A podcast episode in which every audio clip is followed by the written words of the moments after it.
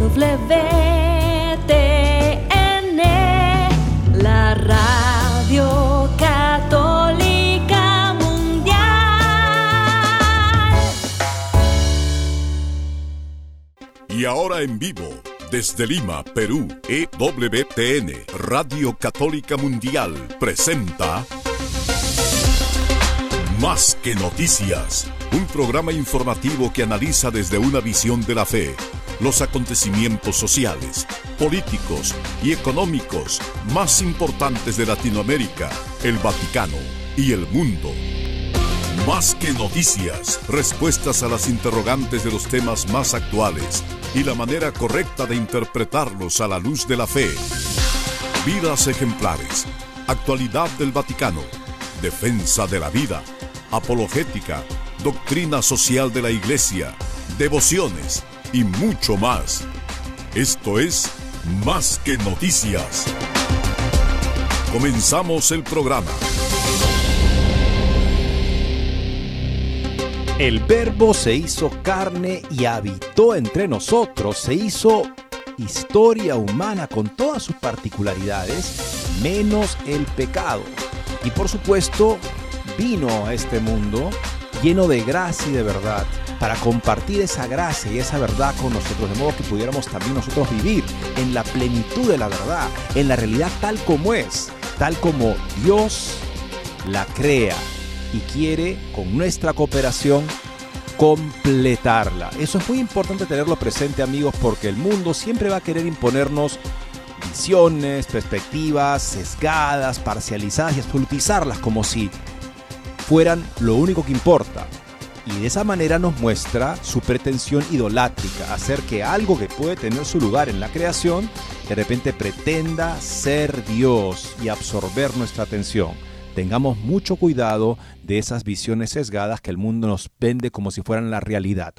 ¿Cuál es esa realidad de la que Dios no es el fundamento? Es una ficción diabólica, finalmente. Gracias por acompañarnos hoy en Más que Noticias. Los saluda Eddie Rodríguez Morel. También reciba mi saludo amigos, les habla Guillermo Montezuma.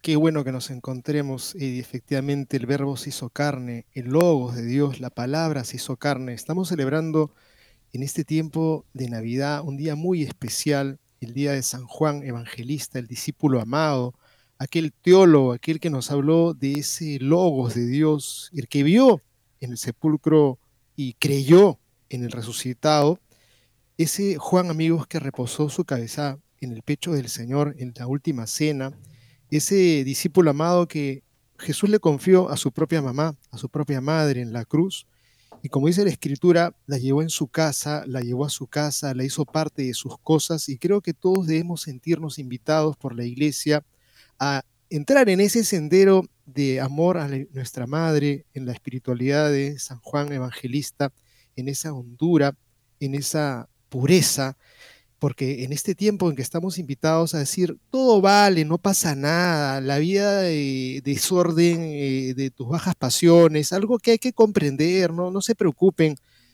pues finalmente sabemos que conduce a la destrucción, a la tristeza, a la pena, a la muerte eh, en vida, haber perdido la gracia de Dios.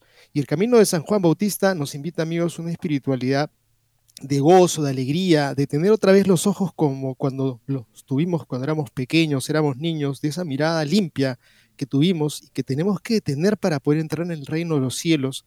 Niños, amigos, que sufren en este tiempo, como los niños en China, queremos compartirles ahora una realidad que habla definitivamente de la presencia del anticristo, con quien creo no podemos nosotros tener ningún tipo de componenda, porque se persigue a los cristianos en lugares como China. Tenemos un par de notas interesantes de cómo la policía China prohíbe a los niños celebrar la Navidad, pero en medio de esa tragedia que representa este imperio del anticristo, aparecen voces valientes que no tenemos que ir a Tierra Santa para encontrarlas, sino ahí mismo, como la del cardenal Zen y la de Jimmy Lai. Vamos a contarles la situación de este empresario que lleva ya más de mil días preso en una cárcel y esperamos que este programa pueda servir, amigos, para llenarnos de ese deseo de ser fieles al Señor Jesús, en esa espiritualidad hermosa de caminar como San Juan, con esa espiritualidad que tiene muy cerca a la, Virgen Madre.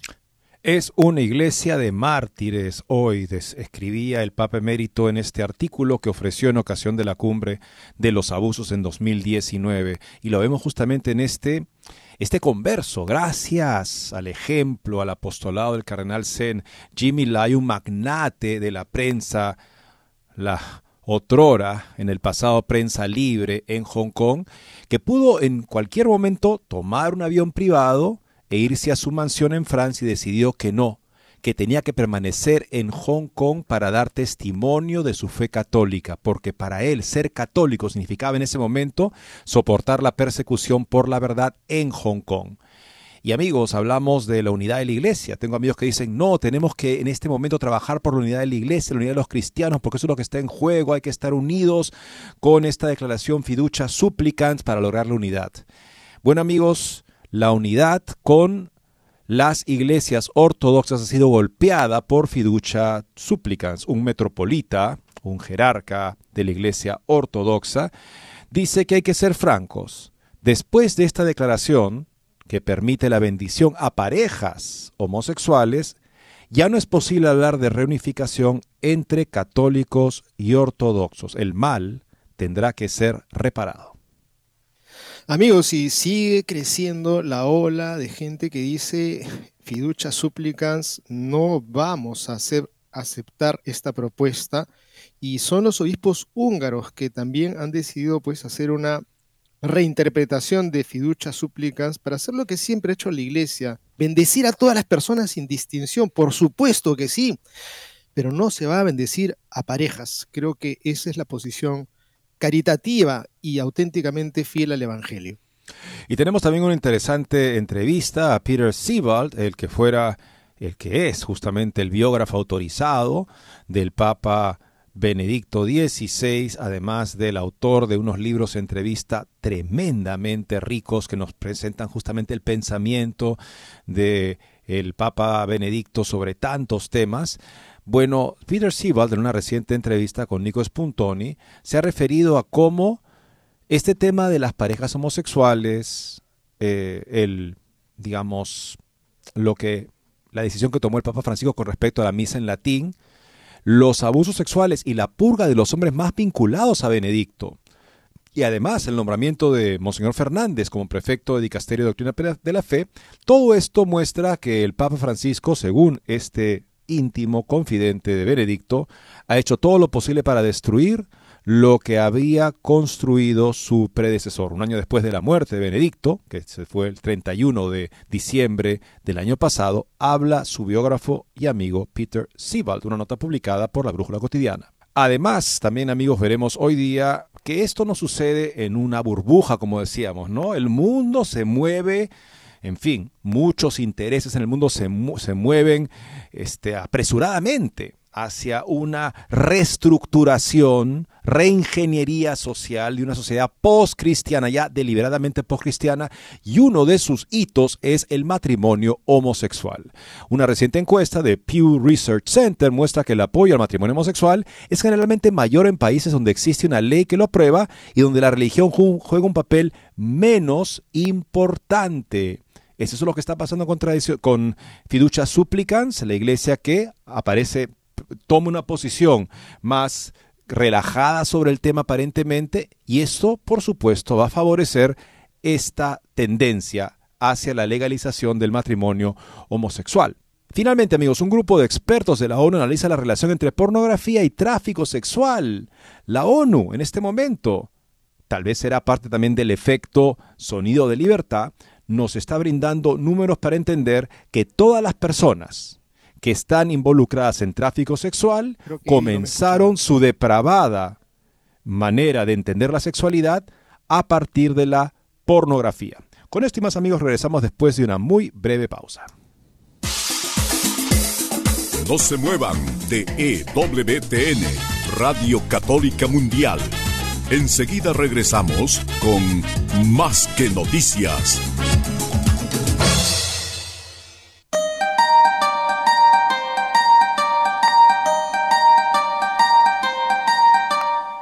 No olvides seguirnos en Facebook como Más que Noticias EWTN.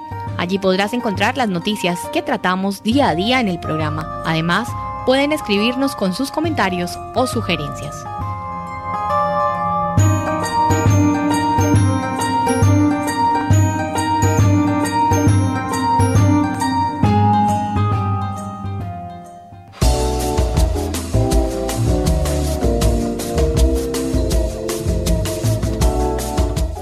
Si quieres estar informado de todas las noticias del acontecer de la iglesia y seguir el día a día del Papa Francisco, entra ya a la página web de Así Prensa www.asiprensa.com y podrás estar enterado de todo lo que sucede en la iglesia.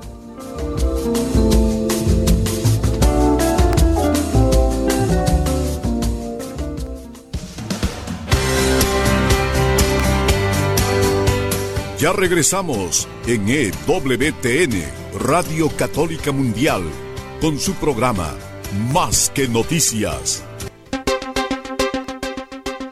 Comenzamos con algo que refleja mucho, revela mucho de la mentalidad oficial comunista que se ha apoderado lamentablemente también de todo lo religioso en nombre de la cinización o la chinización que es básicamente una manera de imponer el pensamiento sobre la sociedad y sobre lo que es la vida humana de Xi Jinping a todos los chinos, sirviéndose también de toda religión reconocida. Un mal momento para firmar un acuerdo con China porque el reconocimiento significará que la iglesia se presta a este tipo de manejo de instrumento de indoctrinación comunista. Bueno, veamos la siguiente nota y lo que revela justamente en una temporada tan importante para los cristianos como lo es la Navidad. Se pidió a los dirigentes de las asociaciones cristianas que adquieran una comprensión profunda de las teorías y políticas del partido sobre la religión. Ustedes están llamados a gestionar estrictamente los asuntos religiosos, reiteró Wang, confirmando la orientación señalada por Xi Jinping. ¿Esto qué significa? Que la policía china prohíbe a los niños celebrar la Navidad, fiel a una política que ya han establecido hace años, que hay que separar la religión de la educación. En otras palabras, los niños no participan en actividades religiosas. Como es una diócesis con una larga historia en la zona de Baoding, vive un gran número de católicos. Por eso este año la policía adoptó medidas excepcionales de seguridad en el centro de la ciudad la noche de Navidad. Las autoridades anunciaron también controles de tráfico en el centro histórico Yuhua Roat, donde se encuentra la Catedral de los Santos Pedro y Pablo, sede de la diócesis de Baodín. Se prohibió a todos los vehículos entrar al centro histórico después de las 4 de la tarde y ordenaron desviar los autobuses que pasaban por esta zona. Además ordenaron cerrar todos los negocios ubicados cerca de la iglesia y no se permitieron ventas ni promociones navideñas. Una fuente que vive en Baodín confirmó la información y dijo a Asia News que alrededor de la iglesia estaba lleno de agentes de policía. Había vehículos policiales estacionados cerca de la catedral y agentes con equipo antidisturbios. La fuente dijo que la policía impidió a los padres con niños ingresar al templo. La policía dijo a los padres que abandonaran la iglesia porque no era seguro para los niños, ya que había demasiada gente dentro. La policía estaba por todas partes dentro de la iglesia, creando un ambiente pesado, en abierto contraste con el espíritu de la celebración. El ambiente también era tenso en Donglu, cuya iglesia es destino de peregrinaciones. Según nuestra fuente, la policía estaba postada en el pueblo desde una semana antes de Navidad.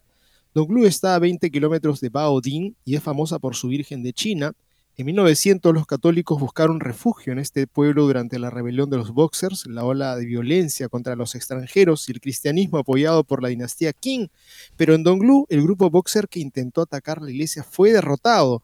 Los alumnos de las escuelas y universidades locales también recibieron un aviso que les obligaba a permanecer en el campus en Nochebuena para evitar las celebraciones y que estaban prohibidos todos los objetos con significado navideño en los dormitorios. Si este es tu aliado con el que firmas un acuerdo sobre la religión católica en tu país, pues esto debería hacerte recapacitar si aún eres capaz de ello. La situación de Baudín es un reflejo del endurecimiento de los controles sobre la religión impuestos en toda la República Popular China en los últimos años. Están circulando avisos del gobierno, de las escuelas y de las empresas sobre cómo boicotear las fiestas extranjeras, entre comillas, y prohibir la promoción comercial de la Navidad. Mientras tanto, algunas cuentas de las redes sociales controladas por el gobierno conmemoran el aniversario de la batalla del Largo Chai-Yin en Corea del Norte, en la que el ejército chino obligó a las tropas de la ONU a retirarse hacia el sur en 1950 y afirman que fue el ejército, no Papá Noel, quien trajo la paz al pueblo chino. Por su parte, las autoridades chinas enviaron felicitaciones navideñas a la Asociación Patriótica de Católicos Chinos y al Consejo Cristiano Chino, órganos oficiales de católicos y protestantes oficiales, ¿no? entre comillas. En la carta difundida por la Administración Nacional de Asuntos Religiosos, elogia a ambas asociaciones por seguir la guía del pensamiento de Xi Jinping y el espíritu del vigésimo Congreso del Partido Comunista Chino. El deseo navideño del gobierno de Beijing es, por tanto, que sigan adhiriendo al camino marcado por Xi y la chinización y que gestionen rigurosamente los asuntos religiosos. La, Asociación Protestante Oficial acababa de elegir a sus nuevos dirigentes en la, decimoprimera conferencia que se llevó a cabo la semana pasada. Wang Hunin, asesor político y responsable de la ideología de Xi Jinping, exhortó a los delegados a adherirse a la dirección de la sinización, a los valores fundamentales del socialismo y a la cultura tradicional china. Wang pidió a los dirigentes de las asociaciones cristianas que adquirieran una comprensión profunda de las teorías y políticas del partido, sobre la religión. Ustedes están llamados a gestionar estrictamente los asuntos religiosos, reiteró Wang, confirmando la orientación señalada por Xi Jinping. Amigos, este es el pueblo chino que quiere orar, que quiere rezar, quiere llevar a sus hijos a los templos para celebrar la Navidad. Y este es el gobierno con el cual se hace una alianza, sinceramente. Claro, entendemos que ellos demoran, tardan en hacer un giro y un cambio, ¿no? Pero son absolutamente rápidos para reprimir la manifestación de amor hacia Cristo y eso es una contradicción. No es el pueblo chino que cambia lento en esta ocasión, es el Partido Comunista que no está dispuesto a ceder un centímetro en su objetivo, que es el control de toda organización en el cual se pueda plantear cuál es el bien del hombre, de la sociedad, pues tendrá que estar imbuida del Partido Comunista Chino. Y esa es la condición de que se le permita existir y se establezcan acuerdos de cualquier tipo, para los cuales las necesidades de las comunidades cristianas es lo último que importa. Esto queda muy claro en estas palabras que le dirige eh, justamente el asesor político responsable de ideología de Xi Jinping a la reunión de los protestantes reconocidos por el gobierno por la dictadura. Ahora veamos amigos lo que está pasando con un héroe en nuestros días. Les compartíamos este pensamiento del Papa Benedicto XVI, justamente, la iglesia es indestructible en sus mártires, porque ante el mártir, el que da testimonio de Cristo hasta la muerte, el mundo no puede hacer nada, como el demonio quiso atacar mortalmente a Cristo, pero como Cristo vence en ese ataque mortal, con su vida, que es el resultado de entregar su vida es una vida mayor que comparte con nosotros, pues veamos así el testimonio de este hermano nuestro. Comenzó el juicio contra Jimmy Lai, converso, gracias a su amigo el cardenal Zen. Así vive su fe, una nota de religión en libertad. Hay 76 años, líder católico de la oposición al régimen comunista chino en Hong Kong, ha cumplido durante este periodo navideño mil días en prisión. El 18 de diciembre comenzó el juicio contra él, que podría condenarle a cadena perpetua. Un colaborador suyo desde el año 2001, Mark Simon, director general de holding de Jimmy Light Trust y antiguo ejecutivo de Next Digital, la empresa de medios de comunicación de Light que publicaba el diario opositor Apple Daily, ha contado a National Catholic Register la historia de fe del magnate encarcelado. Y comienza así esta historia, amigos. Pude ver cómo mi jefe se agitaba. El ejecutivo a quien acababa de contratar para nuestro negocio de televisión, un antiguo agente político, estaba describiendo con precisión el golpe que estaba a punto de infligir un par de viejos enemigos políticos. Un redactor del periódico y yo intercambiamos miradas. Sabíamos dónde iba a parar esto. Después de la comida, el ayudante de mi jefe me llamó al despacho del señor Lai. Ni siquiera llegué a sentarme. Es mala persona, dijo señor Lai. dijo el señor Lai. ¿Puedes ocuparte? Les presento al Jimmy Lai que conozco. El Jimmy Lai que el mundo ha llegado a conocer es el magnate de los medios de comunicación de Hong Kong, que durante los próximos tres meses será juzgado por lo que el gobierno de Hong Kong, respaldado por Pekín, dice que son violaciones de la Ley de Seguridad Nacional de Hong Kong del 2020. Violaciones que el Partido Comunista Chino alega que se produjeron por su connivencia con fuerzas extranjeras. Mike Pence, Mike Pompeo, entre otros, así como por acciones subversivas llevadas a cabo a través de sus entrevistas y escritos periodísticos. Si esto fuera Estados Unidos, el señor Lai sería acusado de politiqueo. Curiosamente incómodo para el Partido Comunista Chino es que esto también se llamaba política en Hong Kong, al menos lo era hasta la aprobación de la Ley de Seguridad Nacional en el año 2020. También incómodo para todo es que la mayor parte de lo que se le imputa al señor Lai ocurrió antes de junio del 2020, lo que hace que el caso contra él sea retroactivo. No va a haber mucho drama en los tribunales en los próximos meses. El juicio durará al menos 80 días y la tasa de condenas del 100% que el gobierno de Hong Kong tiene para los juicios de seguridad nacional seguirá intacta, se lo aseguro. Pero hay una historia mejor en esta Inquisición, la historia de Jimmy Lai. Es una historia de valentía, esperanza y sobre todo fe. Cuando la historia del despido, el ejecutivo recién contratado fue despedido, no porque el señor Lai pensara que era un mal tipo, pero el pobre no sabía que había infringido dos normas del jefe. La primera era una versión de los fuertes protegen a los débiles. Éramos la mayor empresa de medios informativos de Hong Kong y Taiwán. Éramos los poderosos. No perseguíamos a la gente. El segundo pecado era tolerancia cero. No llevamos a cabo venganzas personales. Si se quiere entender a Jimmy Lai y su fe, conocer esta historia ayudará mucho, la historia de Tomás Moro. Desde que lo conozco, él sigue su camino. No hay un hueso mezquino en su cuerpo, sino que es la caridad en acción. Pero si se busca la respuesta a por qué un hombre se quedaría en Hong Kong a sabiendas de que se enfrenta a una persecución y prisión seguras por parte del Partido Comunista Chino, creo que cada lector tendrá que llegar a su propia conclusión. Sin embargo, me gustaría pedirles que haga algo inusual y considere solo por un momento lo siguiente. Un acto de abnegación, un acto de valor. No es solo una reacción, sino que en raras ocasiones puede ser un viaje intelectual emprendido con tanta lógica y pensamiento racional como emoción y amor. Es el viaje del cristiano oprimido que se despierta cada día sabiendo que su fe le pone en peligro, pero que en conciencia y previsión se arrodilla y reza es la del activista por la democracia que sabe que su próxima protesta puede ser la última. Jimmy Lai es ambas cosas. En esta combinación, católico devoto y defensor de la democracia, es esta combinación, la que combinada además con el hecho de ser el mayor propietario de medios de comunicación de la comunidad, hace que su existencia sea terriblemente inconveniente para Pekín. Los católicos conocen a otro hombre incómodo que no mentiría por un rey. Puede que Jimmy Lai sea el hombre más incómodo de China en este momento, y como Santo Tomás Moro, puede que pague el último sacrificio por mantenerse firme en sus creencias. Esa no es una insignia de honor que yo busqué para mi jefe y amigo. Lo quiero fuera, y creo que su liberación es lo mejor para China, pero también soy a quien le dijo en múltiples ocasiones que se aseguraba de que no hubiera ningún compromiso, ningún pago, ningún trato en el que pareciera que admitía haber cometido un delito para asegurar su libertad. Sé que el señor Lai está dispuesto a abandonar Hong Kong, pero no al precio de rechazar sus convicciones.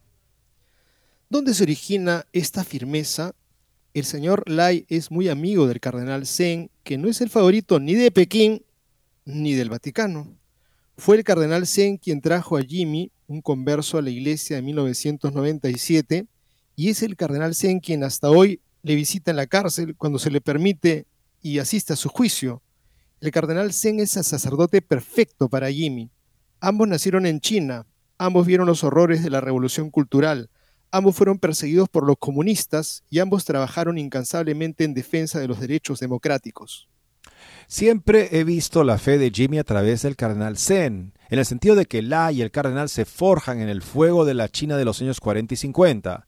Y aunque el cardenal Zen es católico de toda la vida y Jimmy un converso, es su fe la que les hace fuertes contra un sistema comunista que arrolla a los demás. Son dos de los hombres más duros que he conocido, pero de ninguno de los dos emana un mal gesto o una llamada a la violencia. Es la fe. Hay una agradable rigidez en Jimmy, una certeza, no en tener siempre la razón, sino en seguir el camino del Señor, por el que camina con su amigo el cardenal Zen. Algunos podrían llamarlos defensores de la fe. Esa sería una versión demasiado pasiva, en mi opinión. Lai, como el cardenal Zen, ve en Hong Kong injusticia y represión. Y la lógica de nuestra fe como católicos es que debemos oponernos a estos males. Algunos rezamos por ellos, otro, como Lai y el cardenal Zen, están dispuestos a sacrificarlo todo para oponerse a la represión. Sería negligente no mencionar a la esposa de Jimmy, Teresa, una roca de fe que originalmente introdujo a Jimmy al catolicismo. Crió a sus hijos en la iglesia y mantuvo un hogar donde Dios era una fuerza constante. Me ha dicho varias veces que no cree que hubiera sido un buen hombre si no hubiera sido por Teresa. He trabajado para Jimmy durante 22 años, todavía lo hago, durante este tiempo probablemente tuvimos menos de una docena de conversaciones sobre la fe personal antes del 2019. Simplemente no hablábamos de eso. Sin embargo, a medida que aumentaban las protestas en Hong Kong, a medida que se hacía más evidente que no abandonaría Hong Kong, se mostró mucho más abierto a que si este era el camino que Dios había elegido para él, estaba contento de recorrerlo. Es en su camino de fe donde creo que encontramos al verdadero Jimmy Lai. El cardenal Zen dice que Jimmy está tan avanzado en sus estudios religiosos que él, el cardenal Zen, debe leer para responder a las preguntas de Jimmy. Sus estudios religiosos desde la cárcel son simplemente increíbles, si tenemos en cuenta que le dan papel rayado y lápices baratos para trabajar. Eran lo suficientemente buenos como para que la policía de Hong Kong prohibiera enviarlos por considerar que llamarían la atención sobre él. En su tiempo de lucha, Jimmy crece en su fe, no la cuestiona. A menudo me pregunto cómo las personas que atraviesan momentos difíciles superan su propio cuestionamiento de la fe. Es justo preguntarse si Dios te ha abandonado cuando estás en la celda de una prisión. Jimmy Lai me ha planteado un nuevo dilema. ¿Cómo podemos, siguiendo el ejemplo de Jimmy, no solo encontrar fuerza en la fe mientras te oprimen, sino también crecer en esa fe cuando el gobierno más totalitario y opresivo de la tierra intenta encerrarte. Amigos, creo que todos tenemos que conocer esta historia de Jimmy Lai, dar a conocer al mundo que estamos al pendiente de lo que pase con su vida, porque es un ejemplo para todos de fortaleza, de fidelidad, de un amor por la libertad que Dios ha dado a cada ser humano y que sin duda en este gobierno totalitario que representa en la humanidad, creo que la vergüenza más grande que puede existir a ojos vista de todo el mundo porque se pasean por todo el planeta, simplemente nos queda una mirada de atención a la vida de Jimmy Lai y admiración, porque son modelos que tenemos que copiar y avisarle al mundo que hay gente valiente aún. Los buenos cristianos, cuando son llamados, se les llama la atención por la coherencia con su fe, lo agradecen. No hay ningún tipo de postura pública que valga más que reconocer que tú puedes ser mejor y que des ese paso. Tal vez esta nota pudiera servir para ello en el Vaticano. El metropolita a Hilarión. Después de fiducia supplicans, ya no es posible hablar de reunificación entre católicos y ortodoxos. Si somos realistas, ya no podemos esperar una futura unidad entre ortodoxos y católicos. Estas medidas obviamente no nos acercarán, sino que crearán nuevas líneas de separación, afirmó el metropolita ortodoxo Hilarion de Budapest en una entrevista con Rod Dreher, redactor jefe de The American Conservative. La declaración de fiducia supplicans que permite la bendición de las parejas extramatrimoniales rompe las posibilidades del ecumenismo con los ortodoxos. El propio prefecto del Dicasterio para la Doctrina y la Fe, cardenal Víctor Manuel Tucho Fernández, está intentando aclarar que el documento dice lo que no dice en un alarde de voluntarismo frente a un texto que es como mínimo ambiguo, cuando no una blasfemia, como lo ha calificado el cardenal Müller. Es suficiente leer sin prejuicios ideológicos el texto del cardenal Fernández y así lo han hecho desde el jesuita cercano al Papa, que ya parte publicitadas bendiciones hasta los obispos africanos. Según informan medios ortodoxos, el metropolita Hilarión afirmó que después de la declaración de fiducia suplican sobre la bendición de las parejas extramatrimoniales, ya no es posible hablar de reunificación entre católicos y ortodoxos. Creo, Eddie, que será recordado este tiempo como un tiempo en donde se acrecentó el distanciamiento, no será el pontificado de la comunión definitivamente por esto último. Hilarión de Budapest, ex responsable del Departamento de Relaciones Exteriores de la Iglesia del Patriarcado de Moscú, afirmó en una entrevista con Rod Dreher, escritor estadounidense y redactor jefe de American Conservative, que el documento vaticano que permite la bendición de parejas del mismo sexo hace imposible hablar de un posible reencuentro entre católicos y cristianos ortodoxos. La entrevista publicada en el canal de YouTube Jesus Portal. El metropolitano dijo que estaba sorprendido por la decisión porque siempre hemos considerado a la Iglesia Católica Romana como un faro del cristianismo tradicional. Cuando el periodista le preguntó si el documento vaticano ponía fin a las conversaciones entre católicos y ortodoxos sobre la posibilidad de un reencuentro tras el gran cisma de 1054, el obispo respondió afirmativamente. Si somos realistas, ya no podemos esperar una futura unidad entre ortodoxos y católicos. Estas medidas obviamente no nos acercarán, sino que crearán nuevas líneas de división afirmó el patriarca de Budapest de los ortodoxos.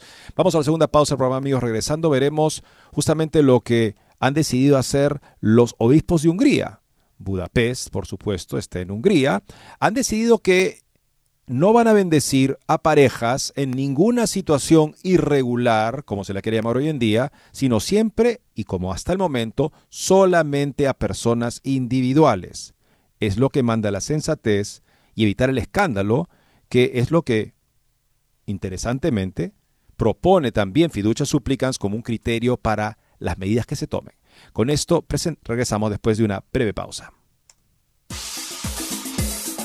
No se muevan de EWTN, Radio Católica Mundial. Enseguida regresamos con Más que Noticias.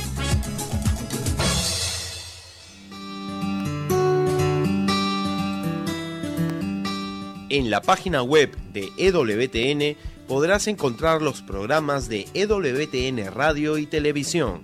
Solo tienes que descargar los podcasts y así encontrarás tus programas preferidos. Recuerda en www.ewtn.com.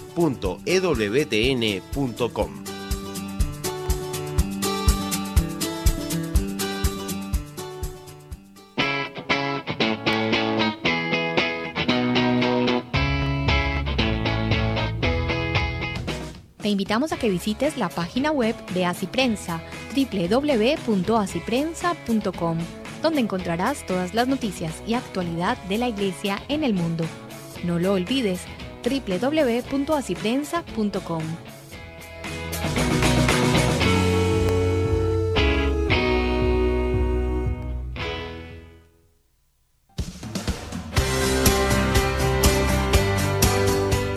Ya regresamos en EWTN, Radio Católica Mundial, con su programa Más que Noticias. Para comunicarse en vivo con Más que Noticias, nos pueden llamar desde Estados Unidos al teléfono gratuito 1-866-398-6377 y desde cualquier parte del mundo al 205-271-2976. Los obispos húngaros han realizado una relectura de la declaración Fiducia Supplicans del cardenal Fernández y aprobada por el Papa Francisco. A pesar de lo que Tucho ha empezado a enviar comunicados en modo de entrevista en los que no hay preguntas y se, no hay repreguntas y se limita a insultar y atribuir malas intenciones a los que no opinen lo mismo que él. Los obispos de muchas partes del mundo están emitiendo advertencias y correcciones a la declaración. La Iglesia siempre ha bendecido al pecador, no al pecado. La invención de unas bendiciones low cost, bajo coste, sin referencias escriturísticas o patrísticas para parejas, no dejan lugar a dudas a cualquiera que lea la declaración sin condicionantes ideológicos. Así, la Conferencia Episcopal de Hungría ha reinterpretado la declaración en favor de las almas y la ha reducido a lo que siempre la Iglesia había dicho y no a los inventos de fiducia supplicans. Se bendice a la persona individualmente, así no hay dudas esas que Tucho niega que haya. Teniendo en cuenta la situación pastoral de nuestro país, la conferencia episcopal formula como orientación para los pastores que podemos bendecir a todas las personas individualmente, independientemente de su identidad de género y orientación sexual, pero debemos evitar siempre dar una bendición común a las parejas que conviven en una relación puramente conyugal, en un matrimonio no eclesialmente válido o una relación entre persona y del mismo sexo. De este modo, Hungría se une a Polonia, a Ucrania, ya sean los de rito latino o de rito oriental. A continuación, la declaración de la Conferencia Episcopal Católica Húngara. En los días de Navidad celebramos la alegría de Dios con nosotros, entre nosotros, que con amor misericordioso invitó a todos los hombres a una comunión de amor con Él.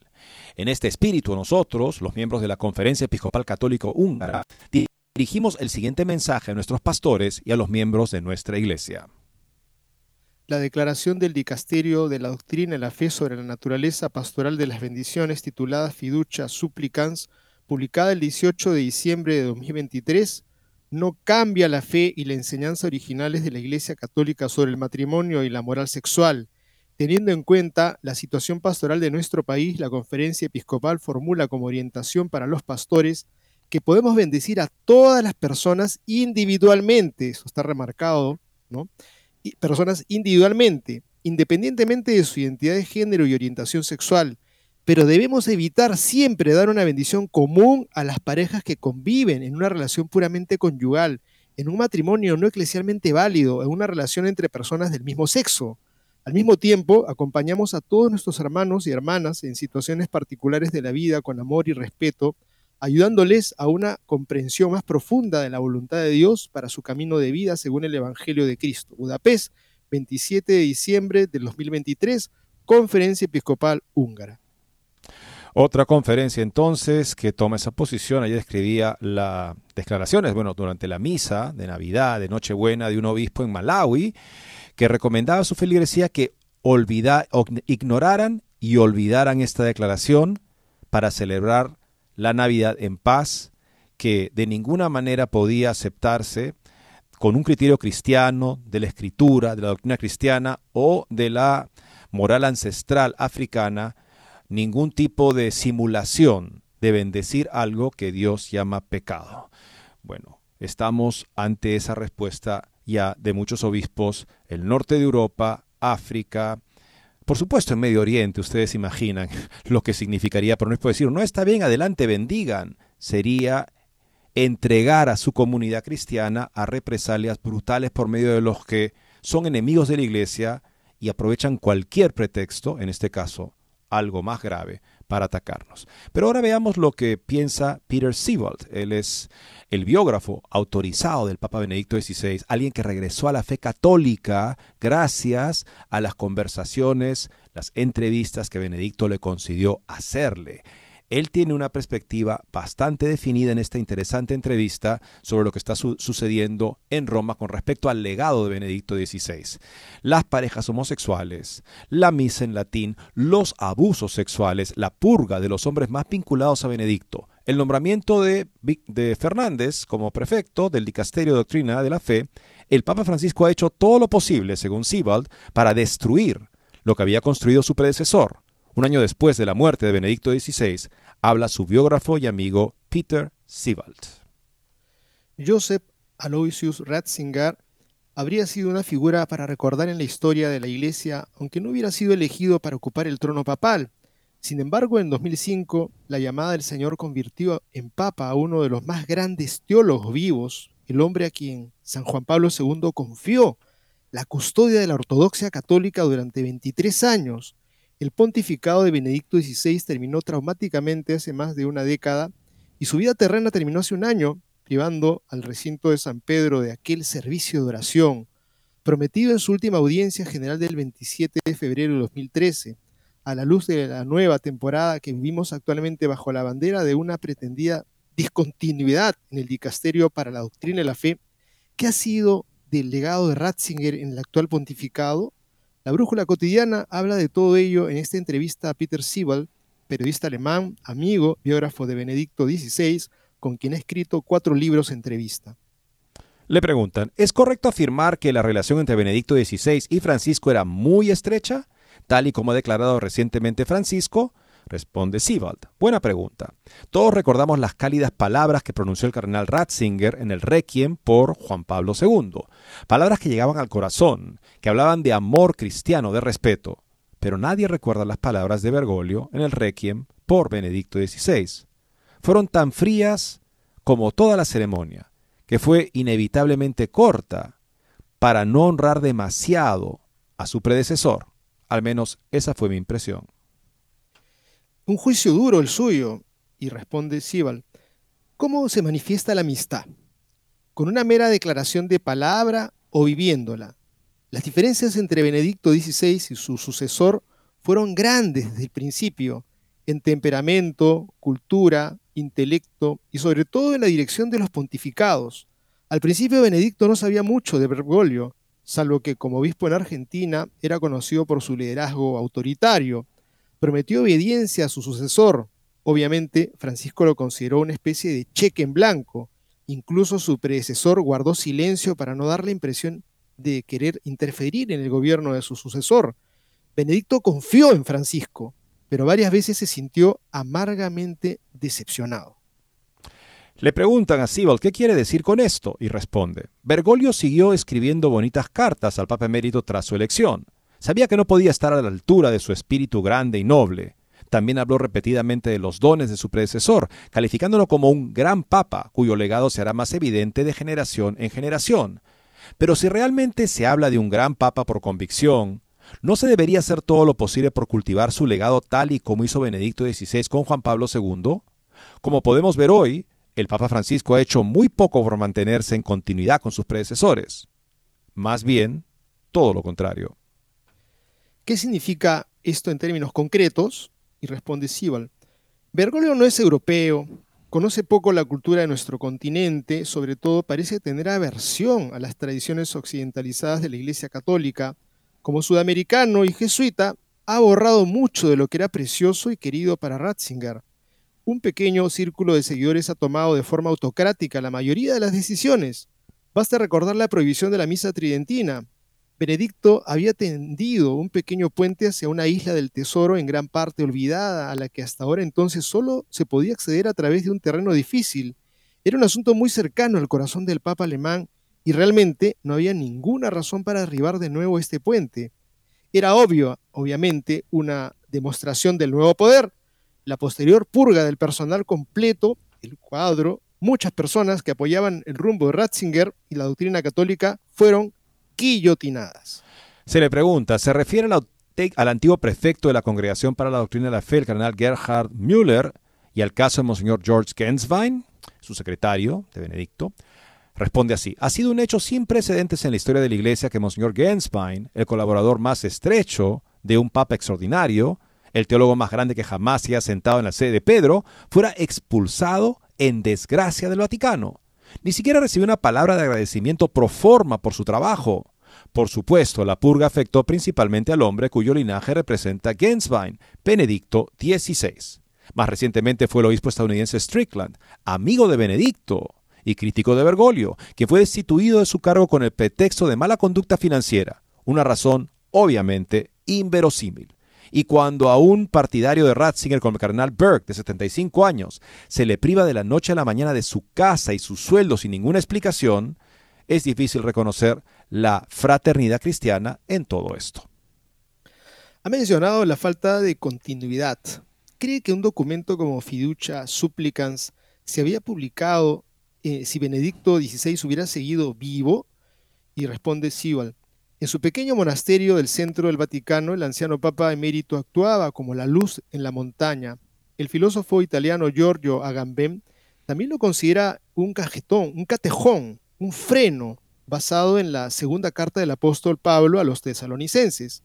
El término catejón también se interpreta como obstáculo, algo o alguien que se interpone en el camino del fin de los tiempos, según Agamben Ratzinger, siendo un joven teólogo en una interpretación de San Agustín, distinguió entre una iglesia de los malvados y una iglesia de los justos. Desde el principio la iglesia estuvo inextricablemente mezclada. Es a la vez la iglesia de Cristo y la iglesia del anticristo. Desde este punto de vista, la dimisión de Benedicto condujo inevitablemente a la separación de la iglesia buena de la iglesia negra, a la separación del trigo de la paja. Sin embargo, el cardenal Joseph Zen de Hong Kong ha señalado recientemente que el propio Benedicto había advertido en repetidas ocasiones del peligro de un desprendimiento doctrinal. Una vez le pregunté al Papa Benedicto por qué no podía morirse y me respondió que tenía que quedarse, como una especie de memorial del auténtico mensaje de Cristo. Le preguntan a Sibal cuáles son los aspectos más críticos de Fiducia Supplicans y responde así. En sus discursos, el Papa Francisco dice muchas cosas correctas, pero un pastor, como ha aclarado recientemente el patriarca latino de Jerusalén, el cardenal Pier Batista Pizzabala, presumiblemente un auténtico candidato para el próximo cónclave, debería por un lado escuchar al rebaño, pero por otro también dirigir, ofrecer orientación y decir hacia dónde deben ir. Pizzabala ha dicho, uno no debe desprenderse de las expectativas, perdón, uno no debe depender de las expectativas de los demás. El problema con Francisco en el pasado ha sido que no ha cumplido muchas de sus promesas, a veces diciendo blanco y a veces negro, haciendo declaraciones ambiguas, contradiciéndose repetidamente y causando una confusión considerable. En el caso de un documento como Fiducia Supplicans, que puede ser interpretado de tantas maneras diferentes, también está el hecho de que lo que se acaba de considerar correcto, de repente se declara incorrecto, sin mucho proceso de maduración de la decisión, por no mencionar el efecto divisivo que esto tiene en la iglesia y el momento absolutamente desastroso de su publicación. El gran tema antes de Navidad no era la conmemoración del nacimiento de Cristo, sino la bendición, aparentemente mucho más importante, de parejas del mismo sexo por parte de la iglesia. Los medios de comunicación alejados de la iglesia se han entusiasmado con ello y nadie ha pensado en el hecho de que un documento tan importante no fuera, como era habitual bajo Benedicto XVI, discutido y aprobado por la Asamblea Plenaria de la Congregación para la Doctrina de la Fe, sino que simplemente se ha decretado de forma autocrática. Esto lo mencionaba justamente Müller. No fue este documento discutido por todos los que son miembros de la congregación que vela por la ortodoxia. Fue un trabajo de un equipo seleccionado con este tipo de resultados predeterminados. Adiós sinodalidad en esto. Y le preguntan, algo más aquí. En su opinión, el cardenal Víctor Manuel Fernández, autor de la declaración, habría sido nombrado responsable del dicasterio para la doctrina de la fe si Benedicto XVI hubiera seguido vivo. Difícil, responde. Francisco y su círculo podían asumir que, aunque el emérito fuera fiel a su promesa de obediencia, ya no callaría si el nivel de destrucción de la iglesia, que al parecer Dios permitía, se hacía insoportable Inmediatamente después de su muerte, se abandonaron las consideraciones que seguían siendo válidas en vida. Se hizo correcto que un hombre como Víctor Manuel Fernández, a quien rápidamente se le dio un birrete cardenalicio, fuera nombrado para el cargo de prefecto para la doctrina y la fe. El argentino no está cualificado para esta importante tarea, salvo por una cosa, es el protegido de un papa argentino. Hasta ahora la aptitud era el principal criterio para estos nombramientos, pero bajo Herbolio Parece que lo que cuenta es la lealtad a la línea. Incluso antes de asumir el cargo, Fernández había anunciado una especie de autodemonización de la Iglesia Católica. Quería cambiar el catecismo, relativizar las afirmaciones bíblicas y cuestionar el celibato. Sabía que no le quedaba mucho tiempo. Era consciente de que no podría quedarse en ese cargo con ningún papa posterior. Tenía prisa, así que inmediatamente ha elevado la actitud de su líder hacia la nueva doctrina. Se habla entonces de una comprensión ampliada de las cosas. Esta es la puerta para poder legitimar interpretaciones antes desconocidas de la fe católica. Continúa Siebold. En el futuro, el dicasterio para la doctrina de la fe ya no será necesario como oficina de vigilancia de la verdadera fe católica ha explicado el Papa Francisco, sino como promotor del carisma de los teólogos. Nadie sabe lo que esto significa en realidad.